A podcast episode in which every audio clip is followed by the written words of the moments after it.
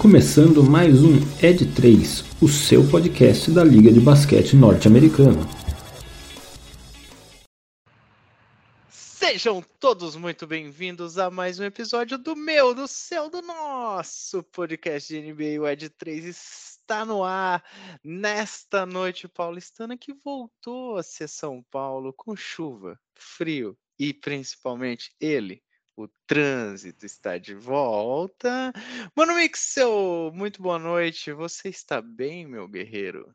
Eu estou bem, estou melhor ainda agora. Já estava bem antes, não tenho do que reclamar, mas agora estou melhor ainda em companhias tão ilustres quanto a sua e a de Leonardo Scarano.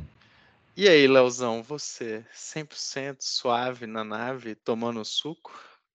Infelizmente, hoje zero suave, muita água na minha cabeça e principalmente em minhas meias. Foi um dia desesperador para mim no escritório, embaixo do ar-condicionado mais gelado da história de São Paulo, com as meias molhadas.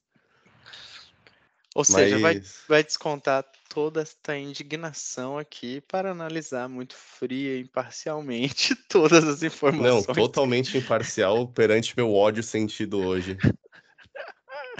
Muito bem, vamos começar que hoje não vai dar para perder tempo. Afinal de contas, a NBA nos brindou com milhares de assuntos nessa tarde de terça-feira. Numa Mas... época improvável, né? Janeiro geralmente não é assim. Numa época improvável, né? Janeiro geralmente não é assim.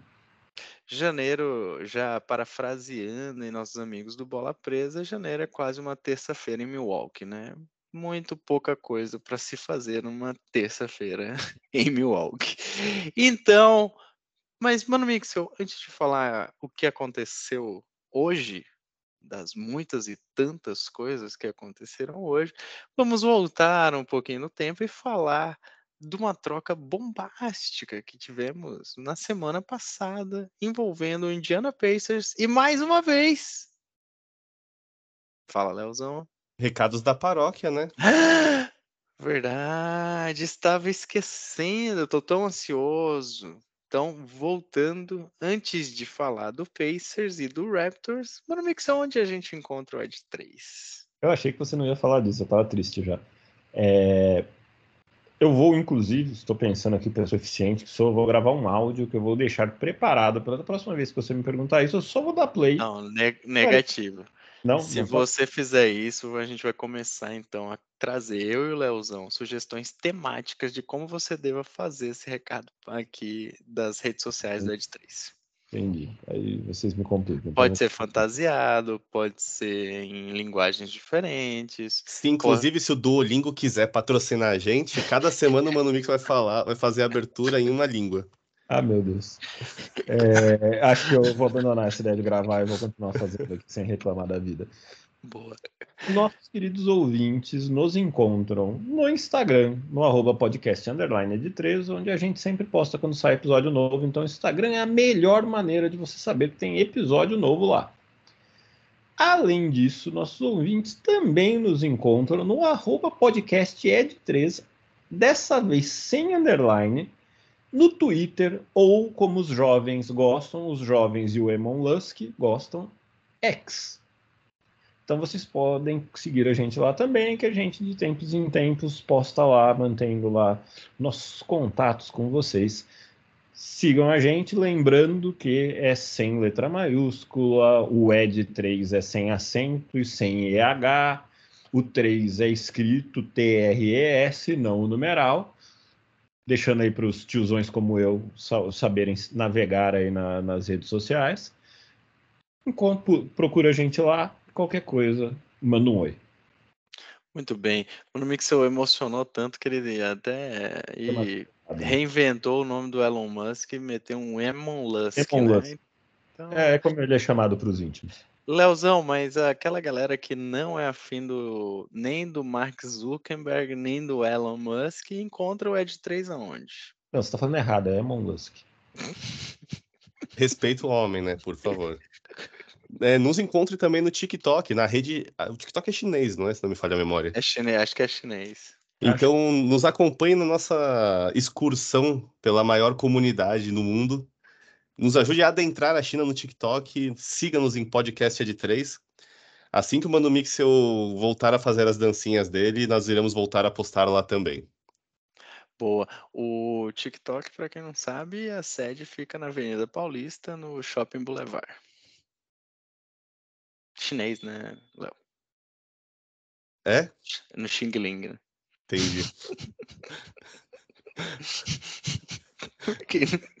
pra quem não Para quem, não, pra quem não é de São Paulo e não entendeu, A gente não precisa disso. Vamos, vamos, vamos. existem diversas galerias na Avenida Paulista que envolvem descendentes asiáticos que vendem, como é que eu posso dizer?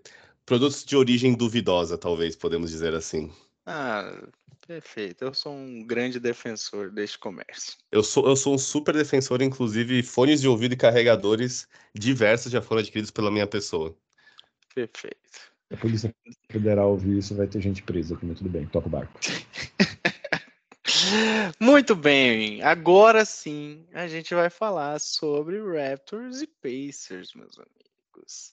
A troca que envolveu a ida né, dele, aí, ídolo do Léo, Pascal Siakam, para o Pacers, em troca de Bruce Brown e algumas escolhas de primeira, primeira rodada, né? Que o Pacers enviou ao, ao Raptors, salvo engano, três. É, por Pascal Siakam.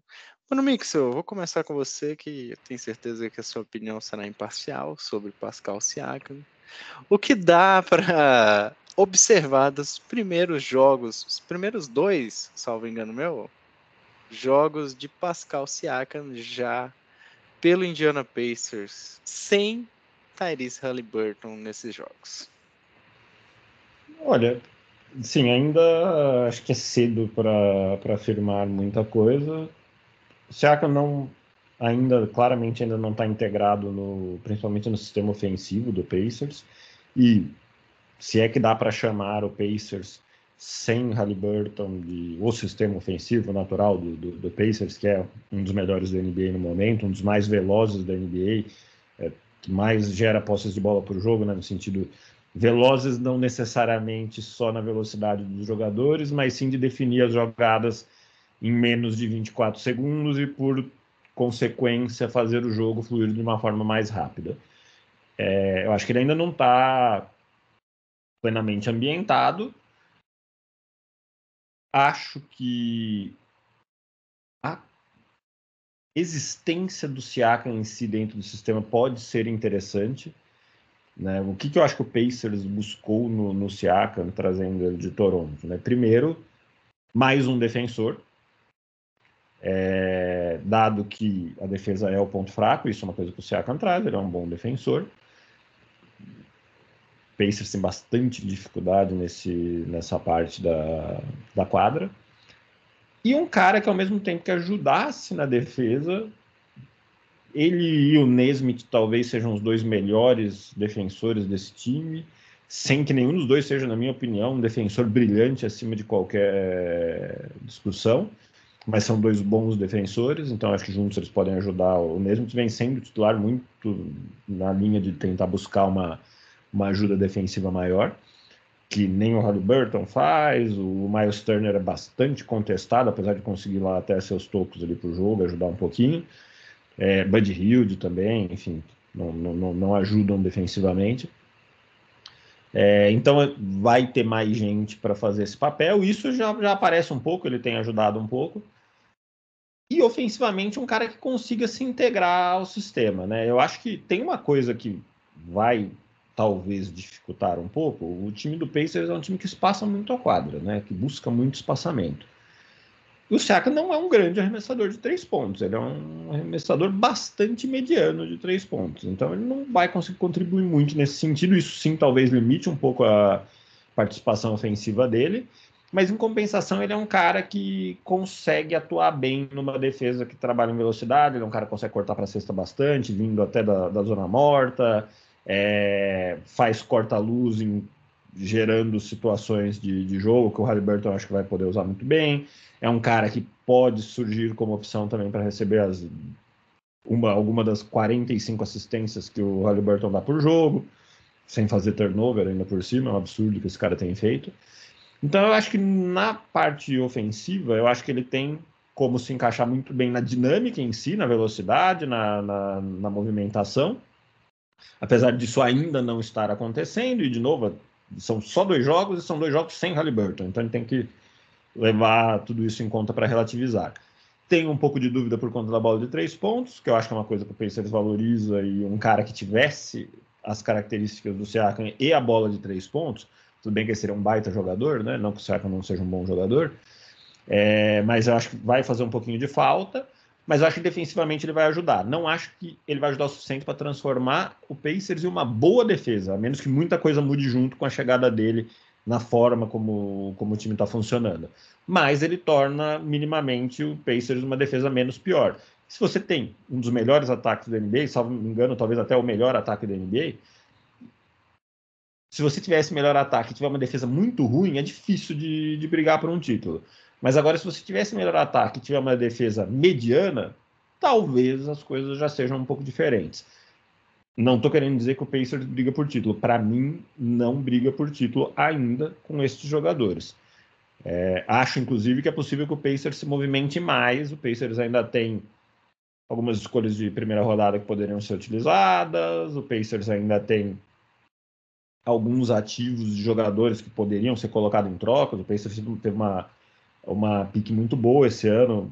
Pegou o Jarvis Walker, que é um cara interessante, mas ainda jovem, que eventualmente poderia ser envolvido numa troca se o Pacers quisesse mais uma estrela. Enfim, ainda tem alguns ativos que podem ser usados para tentar buscar mais uma estrela.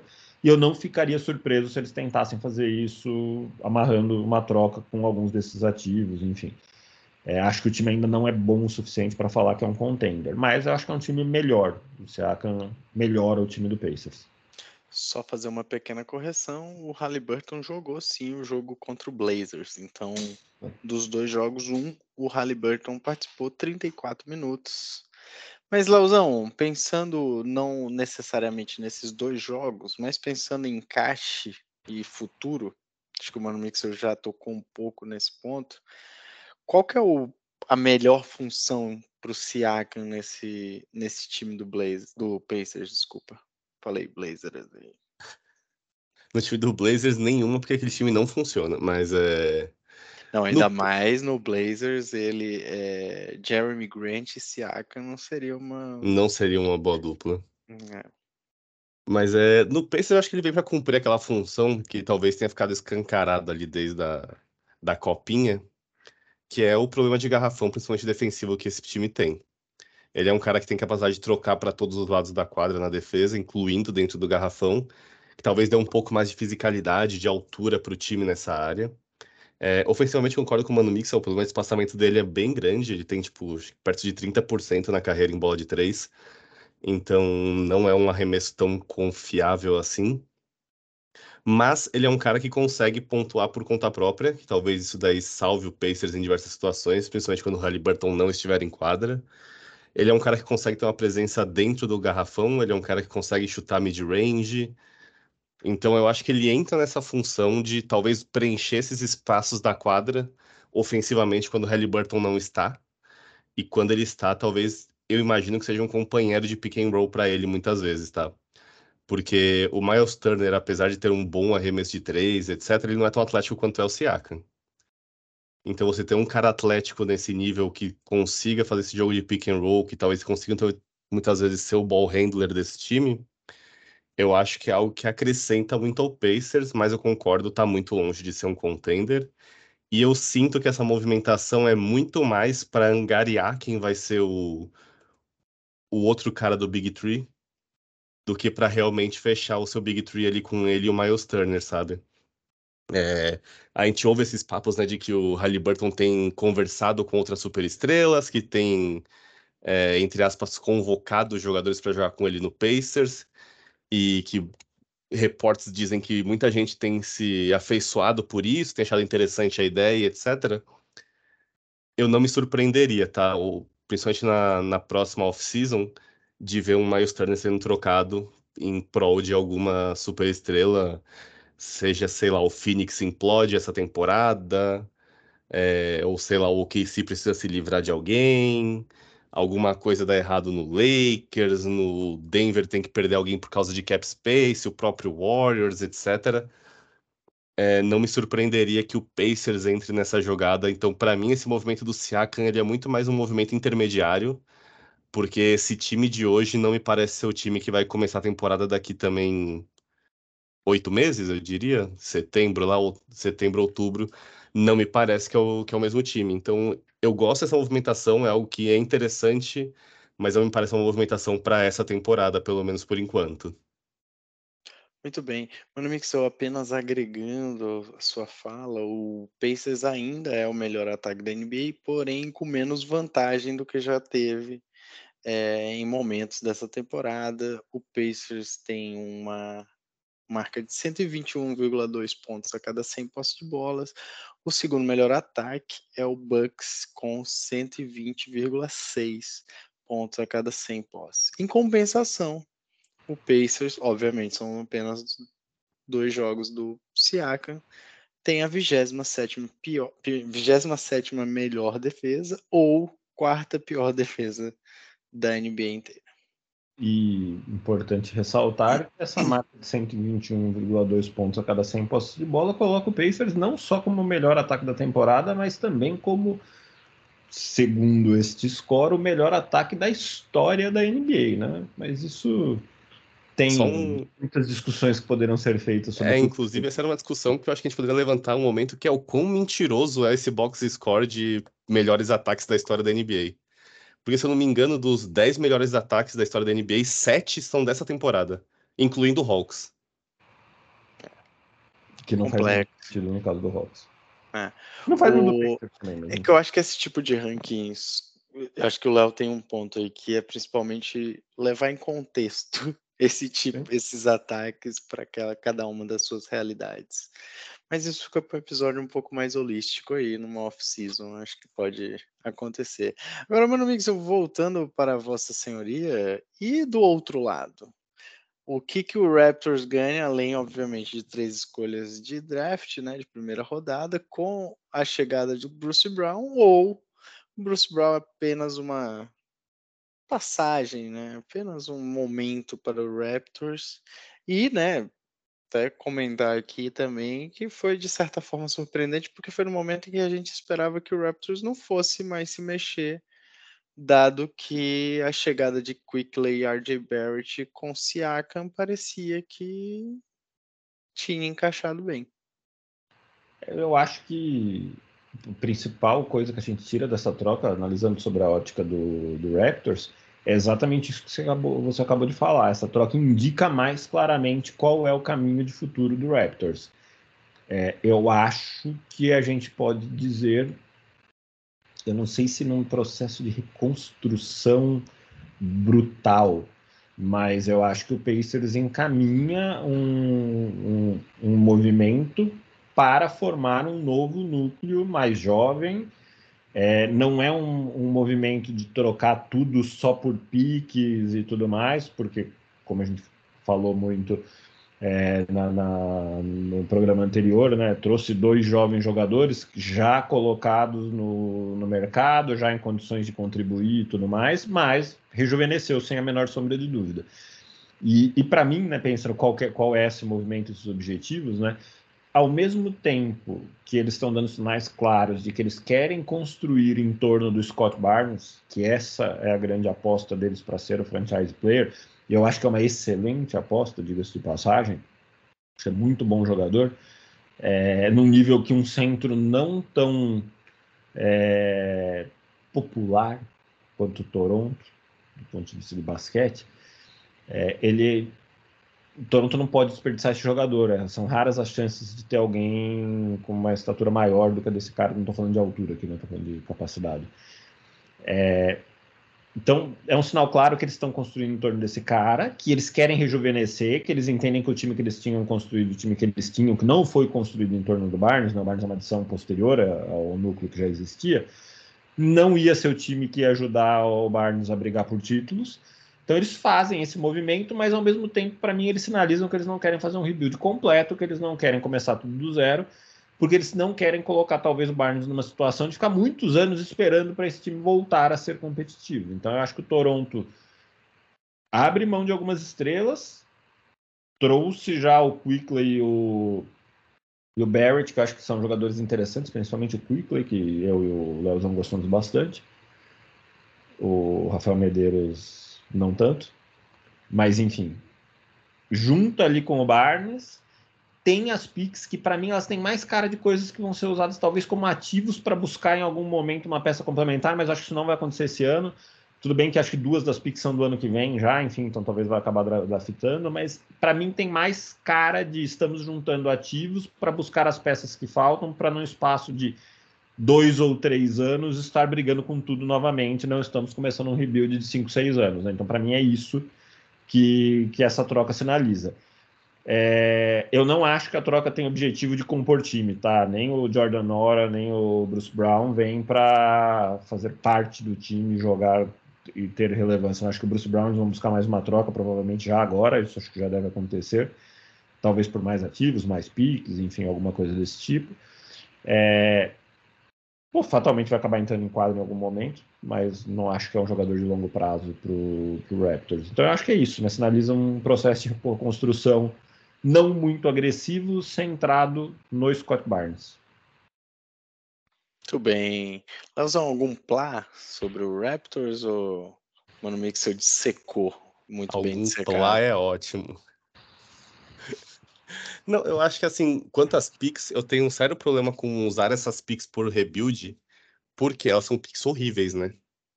Ela é uma pick de Indiana que tende a ser time de playoff, então ela já vai perder muito valor. Aí depois ela pega a pior entre, sei lá, é, Clippers, é, Mavis, é tipo. Não, e tem o KC nesses quatro do pior, então nesse momento é, então... é altíssima. Você vai pegar, tipo, sei lá, duas picks que vão ser, sei lá, pique 20, 22, a pique 28. Não são picks tão relevantes assim. Óbvio, o Siakam foi escolhido na 27, né, ele mesmo. Mas não são picks tão relevantes assim. E a de 26 também, se não me engano, é do Pacers, né? Então, se tudo der certo, também não tende a ser uma pique muito boa. Quanto ao Bruce Brown, eu trocaria ele que nem maluco para Filadélfia agora, que devem estar desesperados por um cara igual ele. Que seja capaz de contribuir defensivamente, que seja capaz de matar bolas ali de três, que consiga jogar dentro do garrafão também de vez em quando. É, então, o Bruce Brown deve ter muita gente desesperado pela farsa que ele é. é. Então, eu trocaria ele enquanto ele ainda é uma farsa que ninguém percebeu ainda. Eu ia falar Bruce Brown substituto do Embiid, né? Pode ser uma opção. Pode ser. Muito bem, eu vou me abster, acho que vocês já falaram bastante. Não estou aqui para dar tantas opiniões nessa terça-feira à noite. Não tenho nenhuma opinião sobre a fato do Pelicans ter participado dessa trade. Hum. Eu? Não, é, porque o Pelicans entrou para ganhar dinheiro e dar uma, e uma escolha de segundo round. E né? uma escolha. Não. E se não, livrar de algum contrato, não tinha isso? É, então eles dão. Deixa eu ver quem é. Tá abaixo do cap. É o Jordan Nora, se eu não me engano? Não, não Nora era do Pacers, acho que foi. É o Kira Lewis. Nage, o... Ah, Kira Lewis, exato. Pra bater o cap. Totalmente Perfeito. relevante. Mudou minha vida agora. Agora diria. vai, né? Agora vai. Agora vai. Vamos mudar então. Não de lado, né? Porque a troca, a segunda troca que a gente vai falar, que aconteceu nessa tarde de terça-feira, tarde brasileira, também tarde americana né? Diferença é pouca. É, que envolveu dois times aí da Conferência Leste, o Hornets e o nosso Miami Heat. O Heat recebendo Terry Rozier, ou como muitos apelidam aí, né? Scary Terry, né? Leozão, vou começar com você. Começamos com o Mano Mix, a última.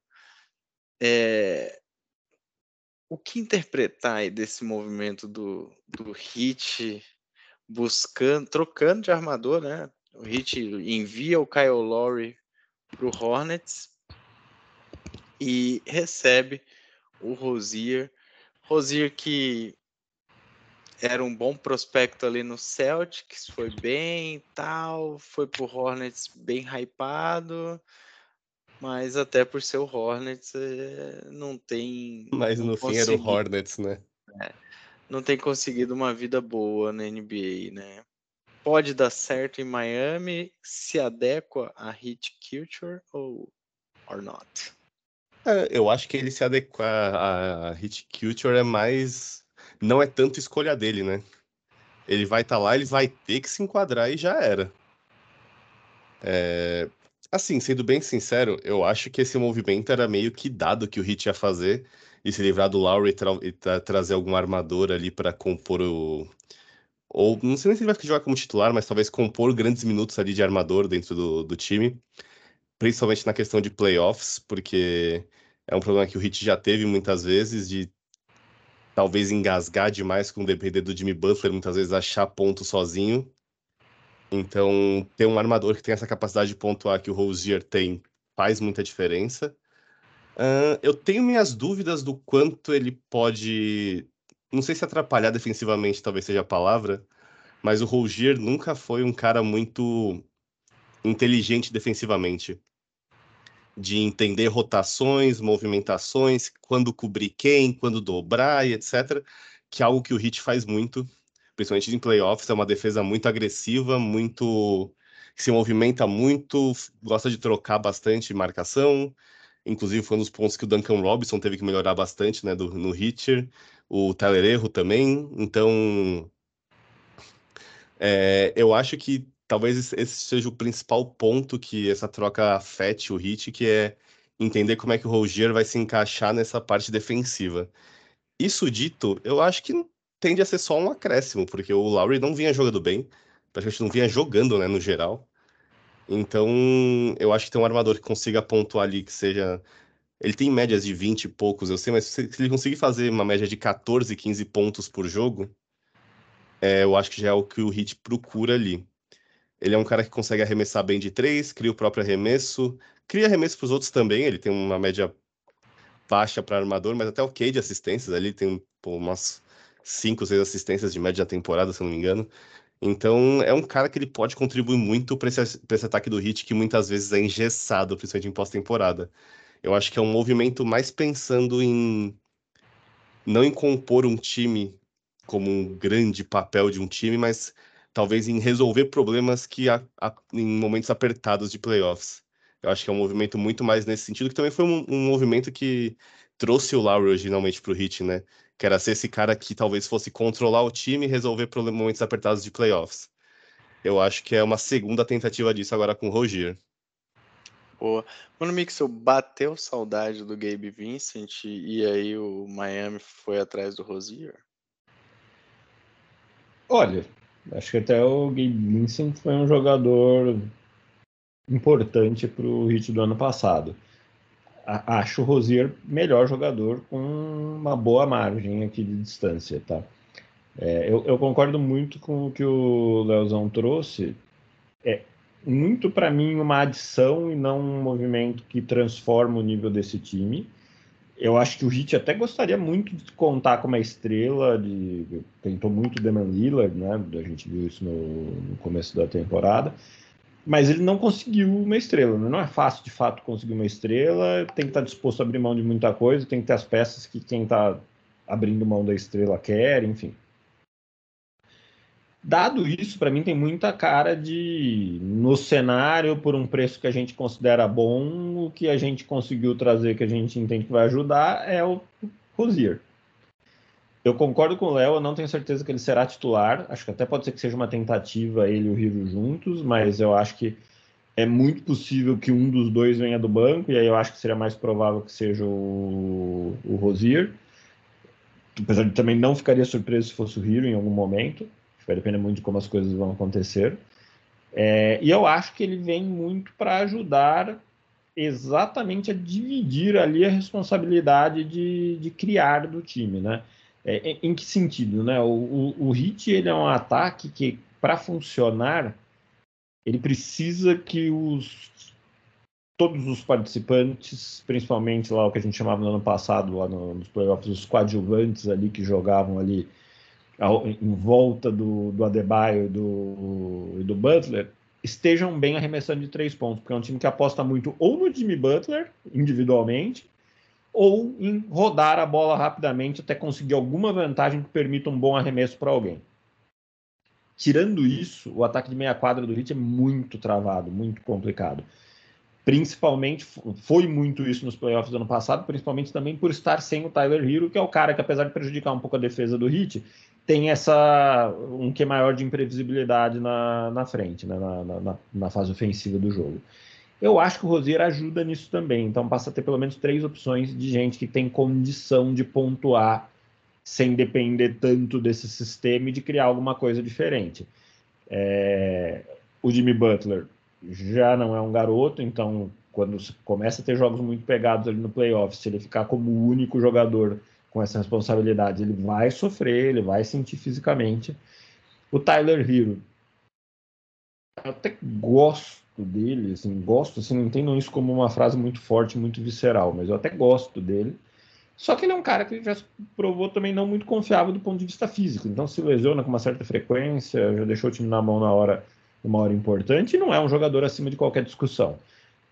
Você ganha um terceiro cara que para mim tem um nível não muito diferente do Tyler Hero aqui é, com cada um suas características, mas é, acho que tem um nível muito diferente, ambos abaixo do Butler, mas são ambos caras que podem ajudar, então eu vejo muito desta maneira. É, agora, se sentiram saudades do Gabe Vincent, acho que não tem muito a ver com isso, não. Boa, Mano Mixo.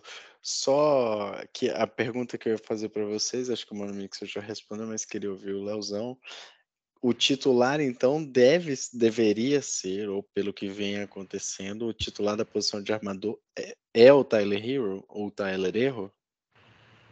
Essa é uma boa questão, porque eu não sei se. É, é muito difícil esse negócio de tipo, quem vai ser o armador, porque hoje em dia a gente não tem mais tantos armadores como a gente já teve em outro momento da NBA, né? É, o próprio Miami é uma prova disso, de que, tipo, basicamente não tem armador. Se eles quisessem um armador oficial, eu provavelmente colocaria o Rogier e não o, o erro. Isso dito. Insiste nessa piadinha. Como aqui, piadinha? Tyler erro. Mas é, é Tyler erro, pô. Ele erra muito? É, é algo pessoal? Não, o Tyler é o nome dele, não é, não é erro meu, é o nome dele. Você escolhe como você lê. Mas assim, isso dito, eu sou muito a favor de, tipo, você colocar os seus melhores jogadores em quadra e tentar arrumar eles de acordo com de acordo com o que eles têm de, de, de potência ali. Nesse caso, eu colocaria ele em quadra, eu não colocaria o Rogiro. É, eu acho que ele agrega muito mais ofensivamente que o Rogier, principalmente em arremessos de três. É, talvez seja um pouco ali um paralelo com o Austin Reeves no Lakers, que não estava encaixando muito bem e de repente falaram para ele vir do banco, porque ele pô, do banco ajudava muito, mas o fato dele não estar em quadra com os titulares também prejudicava muito o time titular. Eu acho que vai muito nessa linha também. É... Mas assim, sendo bem sincero, o que o, o, que o Spolstra fizer para mim tá certo, porque ele com certeza sabe muito mais de basquete do que eu. Já provou isso milhões de vezes. Então, eu, eu vou mais confiar nele do que dar uma opinião efetiva aqui. Perdão, audiência, não vai ser dessa vez que eu vou achar que eu sei mais que o Spolstra. Ele não Muito... só já provou muitas vezes que entende mais que a gente, como provará muitas outras ainda. E eu concordo, talvez o grande ponto para eu dizer que eles devem saber o que eles estão fazendo, eles devem ter um plano exatamente o Spolstra lá, entendeu? Então o Spolstra é isso aqui que a gente tava falando, mas será que encaixa? O Spolstra sabe se encaixa. Uhum. É, eu acho mais do que encaixa, cara. Aqui eu vou dar meu plá. o, eu acho que vai muito do que o Laurie não estava fazendo. Tipo Pode assim, ser. Cara, a temporada do Kyle Lowry é muito, muito, muito, muito abaixo, assim.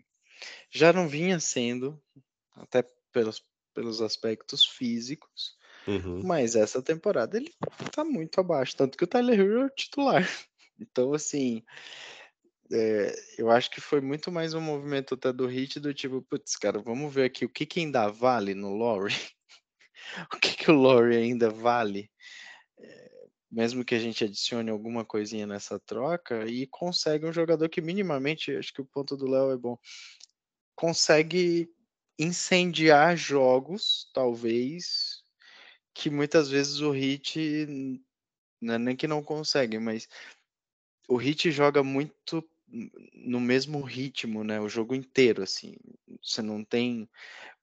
É um time que oscila muito pouco ao longo dos jogos, principalmente quando a gente vai para pós-temporada, né? Principalmente quando você vai para os playoffs. É um time que joga o jogo todo numa determinada estratégia, num determinado ritmo e num basquete muito coletivo.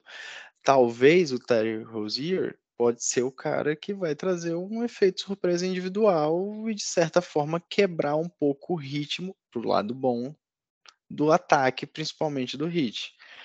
Comparar ele e o Tyler Hero defensivamente, para mim, é a mesma coisa. Assim, os dois são duas, são, são duas, ambos vulnerabilidades é, defensivas que o Expostra vai ter que saber como, como trabalhar. Nenhum dos dois é bom marcador, nenhum dos dois.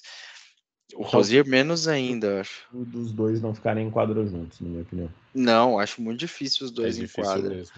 É, e só fazendo um, um, um, pouquinho, mudando um pouco de assunto, a gente falou muito do exposto no episódio passado sobre, sobre técnicos, né? E, cara, ele mais uma vez, a gente já tinha o, o JJJ, né? O Jaimin, nesse ano, ele começa agora a utilizar com mais frequência o Nikola Jovic, né?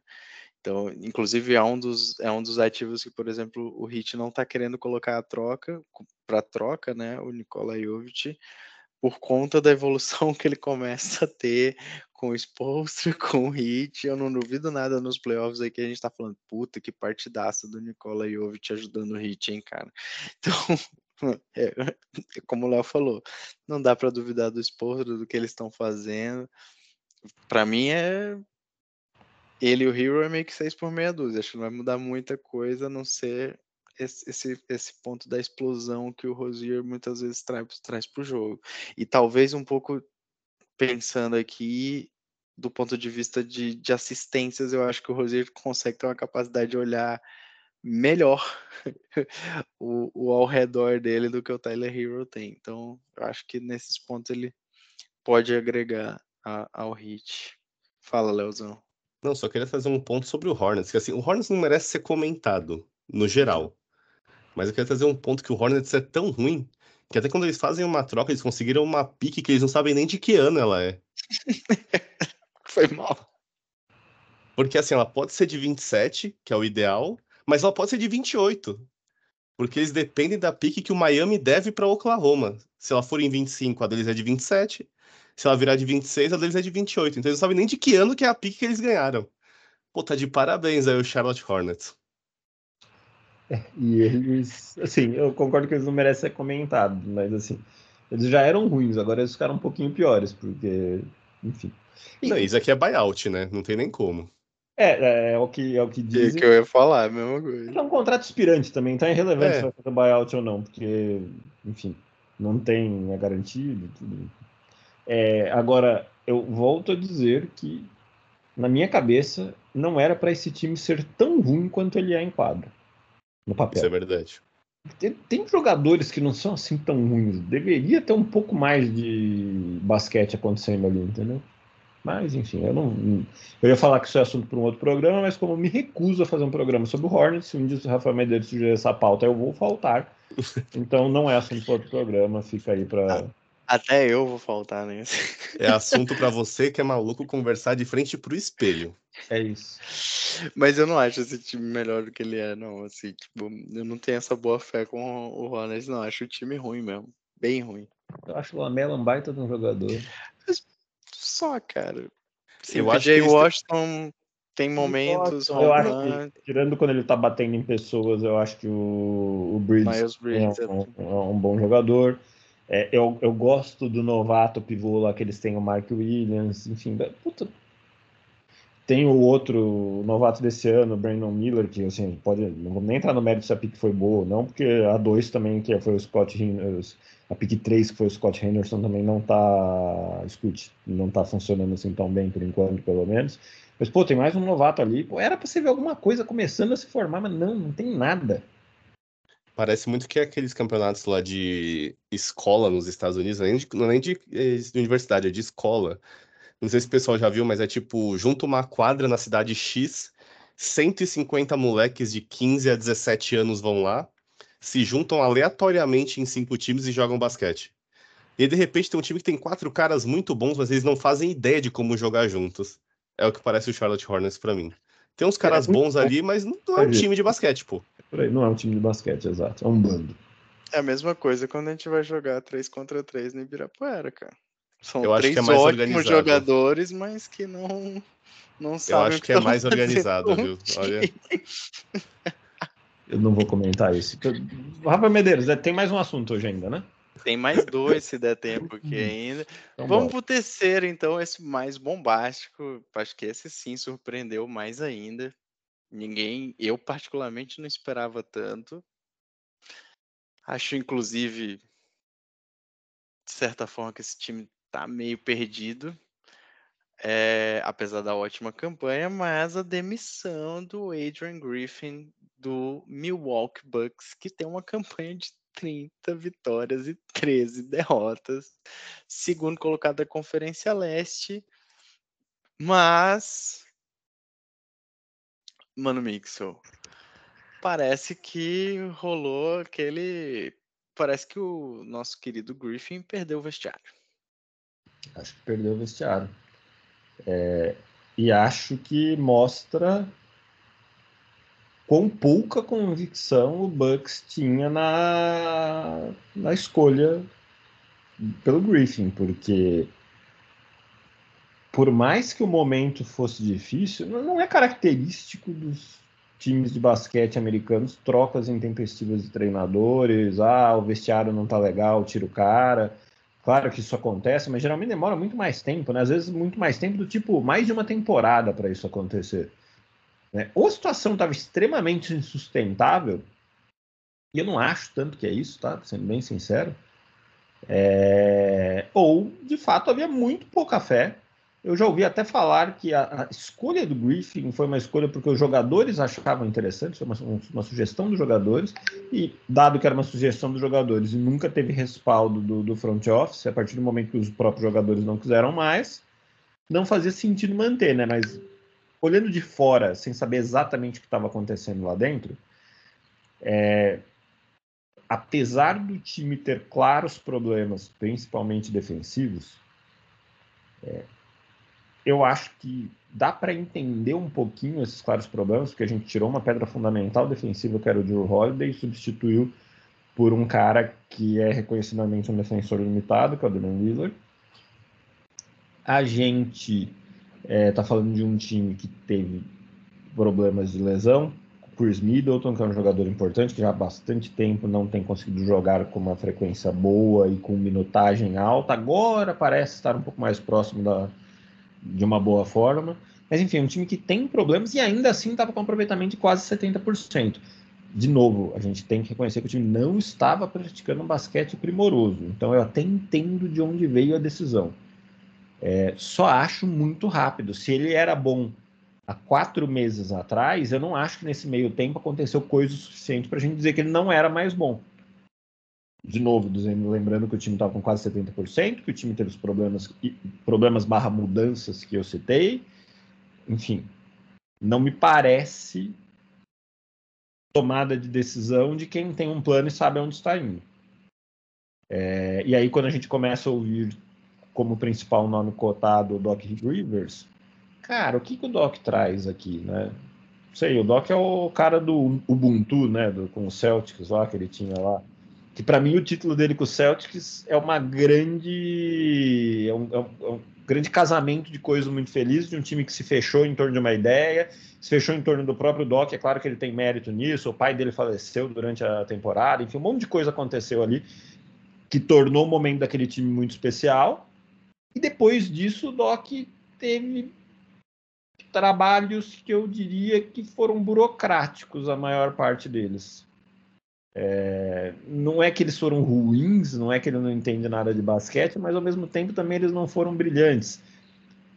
Lembra um pouco até o, a ideia do Coach Bud, que também é um cara ali que te, acaba construindo um sistema que funcionava ali, mas não, não tinha muito uma capacidade de ir além disso, enfim. Então não sei, não sei, eu tenho dúvidas onde o Bucks está indo. Acho que para mim a parte mais preocupante, mais do que a troca de técnico, mais do que a Doc ou Griffin ou Coach Bud, enfim, qualquer um dos que passaram aí no último tempo, né, que vai ser o Doc Rivers mesmo. Mais do que isso, para mim é o conjunto da obra e a impressão que o Bucks não sabe muito bem onde está indo. Muito bem, mano, Nick. Seu Leozão, o Bucks se assemelha aí ao nosso querido time da estrela solitária, Botafogo, naquele momento em que o Fogão, os atletas, jogadores do Fogão decidiram por Lúcio Flávio e depois decidiram sair com Lúcio Flávio?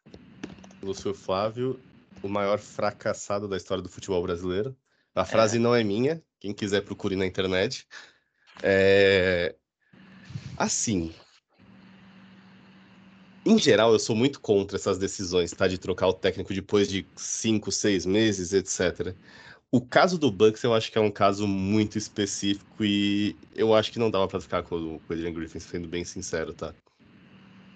Uh, assim, eu acho diferente do caso do Botafogo, que o Botafogo perdeu o técnico por forças maiores. O Bucks escolheu fazer essa troca, sabe? E não só a troca de técnico. Escolheu fazer a troca de técnico, escolheu fazer a troca do Lillard escolheu manter todo esse time de 30 e todos anos, e agora ele tá preso. Tipo, eu tô olhando aqui, o Yannis tem contrato até 26, 27 garantido, inclusive 73 milhões em 26, 27. Eu queria ser amigo do Yannis, tá? É, e depois vira uma player option. O Lillard tem contrato garantido até 25, 26. O Middleton tem até ano que vem, Brook Lopes também, Bobby Portis também, Pat Connaughton também. Desses todos, Yannis e Bobby Portis têm menos de 30, todo mundo tem mais ali do, do resto, tá? Para baixo, ninguém é muito relevante para a questão do time. O é, que, que isso quer dizer? O Bucks não tem tempo. O Bucks não pode testar e ver se o técnico se resolve na, nessa temporada para ver o que faz ano que vem. Basicamente, o, o Bucks tem dois anos desse time. Esse ano e o ano que vem.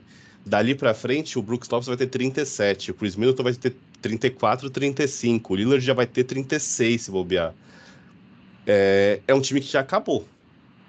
Então, na temporada, quando começar a temporada 25, 26, esse Bucks não existe mais que a gente está vendo hoje.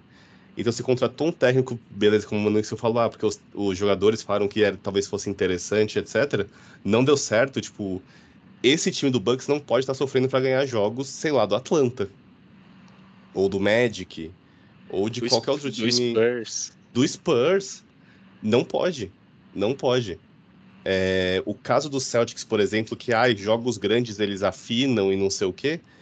Pô, o Bucks está sofrendo contra time que, que não tem menor chance de, de playoff, sabe? Então, eu acho que é muito complicado para o Bucks se encarar nessa situação, vendo que agora está chegando perto da, da, da, deadline, que tem esse ano e o próximo basicamente para tentar ser campeão de novo e depois não sabe o que, que vai ter de time, se vai ter um time. É, então, assim, apesar de ser muito contra esse tipo de movimentação, eu acho que é o certo. Odeio a escolha do Doc Rivers, tá? O Vanderlei Luxemburgo da, da NBA. Tem mais história do que trabalho bom nos últimos anos. Antes de você entrar aqui. exemplo, sem a gente... Só que ele não tem frases de efeito aí tão polêmicas contra o Luxemburgo. Ele tem, ele, a gente só não acompanha ele nas transmissões. Mas ele é cheio de frasezinha. Não, é... na transmissão, beleza. Mas e ali no, numa coletiva de imprensa? Isso, Isso é verdade. Tem. Nunca discutiu com um jogador em programa, né? Não, exato. Ele nunca tirou mulher do seu 4 na concentração. É... Mas, cara, isso dito, eu acho que o Milwaukee ele se colocou numa posição no começo da temporada que é desespero total. Talvez o Milwaukee seja, se não for o mais desesperado, é o segundo time mais desesperado da NBA tá entre ele e o Celtics. Eu diria que o Warriors tá mais ainda. É que o Warriors viu que já acabou, mas ele já foi campeão quatro vezes, sabe? É. O Bucks ganhou uma e tá tentando se matar para ganhar outra com o Yannis, porque eles não. Tipo assim, eles tiveram uma vez isso daí com o Karim e estão tendo agora de novo com o Yannis. Eles não sabem se eles vão ter outra, talvez, alguma chance na história, porque eles não, não são um mercado que tem jogadores bons. Eu, eu, acho que aqui tem muito o que eu falei do, do Barnes, apesar de eu não achar que o Toronto tá fazendo nada desesperado por enquanto, mas muito assim, putz, não, não vamos fazer um rebuild completo, porque tá com esse cara, aqui, vamos aproveitar esse cara. tudo que o Bucks está fazendo é desesperado, porque, nossa, a gente tem o Giannis Antetokounmpo, a gente tem um cara nível MVP aqui, a gente tem que aproveitar, porque vai levar 50 anos para vir outro igual. E, é isso. Cara, e, cara, não precisava, né? Minha visão, dando um, um, pitaco, mas não precisava, assim, tipo, o time era acertado com, com o Drew Holiday, tipo, ele era um... acertado, mas tem que pensar, tipo assim, eu vou dar a visão se você fosse o GM do, do, do Bucks, tá? A gente perdeu a temporada passada, primeira rodada, os caras machucaram, beleza. O time não tava jogando tão bem assim naquele final de temporada, ainda assim ficou em primeiro. E a gente apanhou na primeira rodada. A gente foi, assim, escurraçado pelo Hit na primeira rodada. Beleza, com as lesões, mas ainda assim, você olha pro seu time, você não tem nada ofensivamente que não seja o Yannis. O Chris Middleton tava muito mal. Continua. Então, mas, mas aí não era o caso. Eu, eu, sei que pode ser que o valor fosse baixo. E talvez não desse para pegar o Lillard com isso, mas não seria o caso de trocar o Middleton e não necessariamente o Drew Holiday? Concordo. Para mim, o Middleton é um cara que não deveria estar mais nesse time. Da mesma forma que o Brook Lopes não deveria estar mais nesse time. Eu acho que esse núcleo do Bucks que foi campeão, ele chegou num ponto que ele ficou muito para trás em questão do Yannis. O Yannis ainda tem 29 anos. Ele tem um potencial físico ainda muito grande, talvez seja no pico físico dele. E ele é um cara, por exemplo, esse ano, acho que um dos grandes motivos da demissão do Adrian Griffin é que o Yannis está fazendo coisas inacreditáveis em quadra. Ele está jogando um absurdo. E o time está sofrendo para ganhar do Spurs. E, e, e, e, principalmente, né, Lau, acho que uma das grandes queixas que, se, que existia com que existiu com o Budenholzer no final da, do, da passagem do Budenholzer para agora, do ponto de vista do, do Antetokounmpo, elas permanecem, que é Sim. é principalmente quem, quem eu vou defender, quem eu vou marcar, né? Então, tipo, o Yannis tem tido partidas, assim, realmente monstruosas ofensivamente, monstruosas mesmo. Mas o Bucks muitas vezes se perde defensivamente e talvez isso passe também por um ponto de ajuste. Pô, Brook Lopes há pouquíssimo tempo atrás era cotadaço para ser o melhor jogador de defesa da, da NBA inteira. Sim. Mas pode ser que chegou um, um ponto que o físico do Brook Lopes não não aguente mais, né? Não é, seja eu acho mais que, assim, para isso. Fisicamente, eles já não estão mais o mesmo. O Chris Middleton, depois daquela lesão dele, ele nunca mais voltou.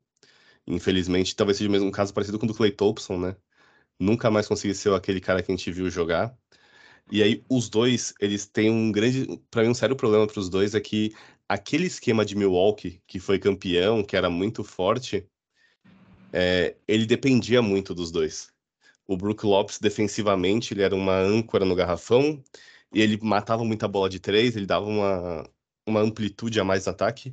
O Chris Middleton era um cara que ele conseguia matar mid-ranges, bola de três, que talvez dava um pouco de desafogo também pro Yannis na questão do garrafão. O Chris Middleton e... era uma emulação do Kevin Durant pro Milwaukee Bucks, assim. É, de certa forma, assim. E, tipo, eles não têm mais isso. Então, assim, o Bucks, ele tentou fazer uma mudança meio de leve, trocar só o Drew Holiday pelo Damian Lillard, manter o resto e tentar se reorganizar em cima disso, quando no fundo o coração desse time não existe mais, daquele time no caso, né? Não existe mais. Você não consegue mais emular aquilo ali. Então você tinha jogadores que eram vinculados a um determinado ah, estilo de jogo e se formaram de um jeito ali como time, uma mentalidade como time, e de repente você mudou uma peça e tipo beleza, o time não se perdeu 100% nisso, não dá pra falar que uma peça quebra o time inteiro. Mas a mentalidade quebra. Você troca de técnico, você muda de mentalidade, você vira um time que acho que tem a segunda melhor ataque da NBA em, em rating, se não me falha a memória. É isso e aí. tem tipo, sei lá, o 25 pior defesa? Sétimo. 27? 27 melhor defesa, né? Ou quarta pior. Ah, não, desculpa, esse é o Pacers. Foi mal. O Bucks é o 22 melhor defesa, ou nona pior defesa da NBA. Então, tipo, de repente você virou, você foi uma mentalidade do time de ser uma rocha defensiva que se virava no ataque, para ser o melhor, um dos melhores ataques que tenta se virar na defesa com jogadores que já não têm mais a mesma capacidade que tinham antes. Você está desesperado para o Yannis, que ele tem 29 já, ele vai até o contrato até 34, 35. Não sabe se ele vai renovar, se ele vai ter físico para jogar depois disso. E de repente começa a dar aquela fobia de, meu Deus, a gente vai perder tudo que a gente tem aqui agora. A gente não vai ter outra chance. E nisso você faz escolhas afobadas. Como? Nisso você chama o Doc Rivers. Não, então, eu acho que o Doc Rivers é só a cereja do bolo. Porque para mim as escolhas afobadas já vem da troca do Lillard, a troca de técnico. Tipo assim, o Budenholzer ele tinha muitos erros. Aquelas puta, aquela chatice dele de playoffs de não fazer mudança, manter sempre a mesma coisa, aquele negócio dele não pedir tempo, aquelas mesmas chatices que a gente ouviu quatro anos deles nos playoffs. Nossa, é... do, do, ano passado foi bizarra, né? Assim, não pedir tempo levou a uma derretida do, do Bucks em todos Sim, mas, os tipo, jogos contra o Heat, praticamente tudo isso posto, ele tinha diversas qualidades, que talvez a gente só tenha percebido agora que ele foi embora, né? Que aquilo depois que você perde, você vira e fala, putz, aquilo era tão bom, né? É... E aí quando você troca tudo isso, e aí qual que é uma escolha ruim? Um técnico novato. Você coloca um cara ali que ele não tem essa experiência de estar tá ali com esses caras no dia a dia, ele pega um time para ser campeão, sem ter essa vivência, tipo, ele estava ali como assistente do, do, do Banderhoser. Ele não estava vindo já de trabalhos consistentes como técnico e não sei o quê, e daí chegou num time campeão. Ele, de repente, pegou um time que está desesperado para ser campeão, que precisa mudar de mentalidade, e colocaram ele ali porque os jogadores acharam que ele seria interessante.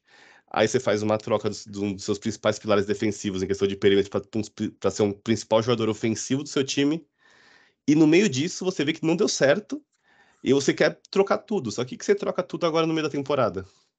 Então o Bucks ele só entrou numa bola de neve, numa espiral que já vem, sei lá, de uns dois anos atrás, quando ele começou a renovar essa galera, que você, você tá perdido. Tipo, o que o Bucks tem para fazer agora é torcer para quem vier conseguir pelo menos instalar uma defesa que seja minimamente confiável, que coloque eles ali no top pelo menos 15 de defesa, e torcer para Yannis e Damian Lillard fazerem 30 pontos por jogo e tentar e isso daí faça o time ser campeão. Porque no fim do dia, o Bucks está preso nas próprias escolhas ruins que ele fez. É. Como é, com a 22 melhor defesa, é muito difícil de acreditar que esse time vai ser campeão. Muito difícil. Eu acho que é impossível ser campeão com uma defesa ruim assim. É. Por mais que tenha o segundo melhor ataque da liga. Meus amigos, estendemos bastante. Então, Mix, um pequeno comentário, plá, sobre a sequência de oito vitórias seguidas do Cleveland Cavaliers, mesmo sem suas estrelinhas, né? O principal jogador, obviamente, do Cavs é o Donovan Mitchell, que, diga-se de passagem, tem quase a mesma estatura do Pedro, atacante do Flamengo. Não sei se vocês viram essa foto aí nas redes sociais. Mas. É. Eu, eu, sou um cara que eu gosto de cultura inútil, mas essa talvez seja inútil demais até para mim. Eu achei é... também um pouco. Mas que está sem Darius Garland e Evan Mobley na, nos, nesses jogos, nessa sequência de oito vitórias seguidas, o Cavs pulando para a quarta posição do leste. Eu acho que o Cavs ele é um time desde o ano passado que ele tem uma composição curiosa. Até já tinham algumas questões um pouco antes, né? O Markkanen jogando na posição 3 era uma coisa que a gente não achava muito que era o caminho mais provável, mas enfim, aí isso já estamos voltando muito no tempo. É, por que, que tem uma composição curiosa? A gente tem dois jogadores com bastante característica de armador clássico e dois jogadores com características de pivô. O Jarrett Allen com uma característica de pivô clássico mais forte o Evan Mobley talvez num pivô um pouco mais moderno, mas assim, um jogador também com bastante estatura, enfim, um jogador pesado. Que muita gente achou que não funcionaria, que poderia não funcionar. E funcionou bem durante a maior parte do ano passado. Eles encontraram maneiras de fazer isso funcionar. Não estava funcionando tão bem assim na primeira metade da, dessa temporada. Na verdade, ainda não chegou na primeira metade da temporada, mas enfim, no primeiro quarto da temporada, vamos colocar assim. É, um, o Kevin estava com problemas, não estava tão bem, não estava vencendo tanto, sofreu com problemas de lesões em alguns momentos, o próprio Mitchell, enfim. É, mas parece que agora, com o Mobley fora e com o Garland fora, é, o time ele tá um time mais correto no sentido de os jogadores que estão em quadra são jogadores que encaixam mais com as posições 1, 2, 3, 4 e 5. E na minha opinião, isso possibilitou que os dois principais jogadores que ainda estão em quadra é, estejam rendendo mais do que vinham rendendo antes. Acho que o Mitchell está jogando muito bem. E eu acho que o Allen está num momento muito bom, está contribuindo muito, fazendo partidas defensivas muito boas, enfim. Então eu acho que é um pouco por isso e um pouco por a gente falou um pouquinho disso antes do programa começar. A sequência desses oito jogos não foi exatamente difícil. O time mais difícil dessa sequência foi o Bucks, que a gente acabou de falar aqui, que tem um time que tem várias questões e vários problemas, apesar de ser um time que vem com uma ótima campanha. É, então, eu acho que acontecem coisas interessantes ali. Existe um desafio de com a volta da, das estrelas que vai acontecer daqui a algumas semanas, porque elas vão voltar, vão ser titulares, não existe um cenário em que elas não sejam titulares. É buscar o encaixe mas eu acho que alguma coisa de bom acontece que vai poder ser usada e tentar, o Kevs vai poder tentar replicar isso nas próximas semanas, jogos aí ao longo da temporada. Boa. Vou mudar totalmente aqui de pato para ganso, né? Mas, é, Leozão, lembrei de um segundo assunto que eu queria soplar também rápido aqui antes da gente acabar. 70 pontos de Joel Embiid, a melhor marca de um Sixers num jogo de temporada regular, acho que num jogo do Sixers em, em, todos os tempos, o homem se junta a um seleto grupo aí que tem algumas várias vezes Will Chamberlain, né, Devin Booker, Kobe Bryant, Donovan Mitchell e Luca Doncic aí com 60 pontos ou mais. O que falar dessa atuação do Embiid? É espetacular, mais uma vez, acho que só reforçando o que a gente falou no episódio passado, né, confirmando o seu caminho pro, pro BMVP. É, eu acho que eu acho que o Embiid está num, num, momento da carreira que é um pouco assustador, que é ele consegue ser tão dominante que não parece que ele é dominante. Não sei se é, se é muito entendível o que eu falei, mas ele está sendo tão dominante no garrafão que parece que está sendo fácil. Por, parecer que está sendo fácil, não parece que ele está dominando tanto, sabe? É, é, é meio maluco isso. Parece que a culpa é dos adversários, é isso? É, mais ou menos isso. Entendi. É. é que talvez faça realmente os caras parecerem ruins, comparativamente. É meio maluco. Ele tava com, sei lá, 24 pontos no primeiro quarto ontem, né, contra o San Antonio. Eu acho que ele também. Ele foi pro jogo ontem também, é, querendo mostrar que, beleza, o Embanyama é bom, mas olha como eu jogo, sabe? Ele é magricelo e ele não me, não me aguenta aqui, é mais ou menos isso. Uh, eu acho que assim, o Embiid ele tá num, num estado mental que ele sabe o que ele precisa fazer para ser campeão. Ele talvez saiba que ele tá no momento para isso de carreira, de time, etc. Ele talvez só esteja precisando que alguém acompanhe ele. Eu acho que esse é o mais triste para mim do Embiid, que assim, ele é um cara muito, muito, muito bom é, nos dois lados da quadra. Ele é um cara que ele se doa em quadra, que ele te, quer ganhar a qualquer custo a todo momento. E eu sinto que ele nunca teve um time que talvez estivesse engajado da mesma forma que ele sempre esteve. É, é por isso até que eu acho que os Sixers, atuações como essa, deveriam levar os Sixers a olhar um pouco para si e se movimentar nessa janela de transferência aí, nessa deadline, porque eu acho que é um time que tem total capacidade de ser campeão essa temporada no jeito que a NBA tem sido instável, eu diria assim, entre os seus melhores times, eu acho que o Sixers com o Embiid jogando nessa forma é, é um dos principais candidatos e deveria se movimentar em prol de ser campeão essa temporada já. O Sixers deveria estar mais desesperado que o Bucks, concordo. Eu não acho. Porque o Sixers ainda tem mais chances do que o Bucks tem nas próximas temporadas. o Embiid é mais novo, o time é mais novo. Concordo também. Muito bem, meus amigos. Mano Mix, o seu destaque final deste episódio.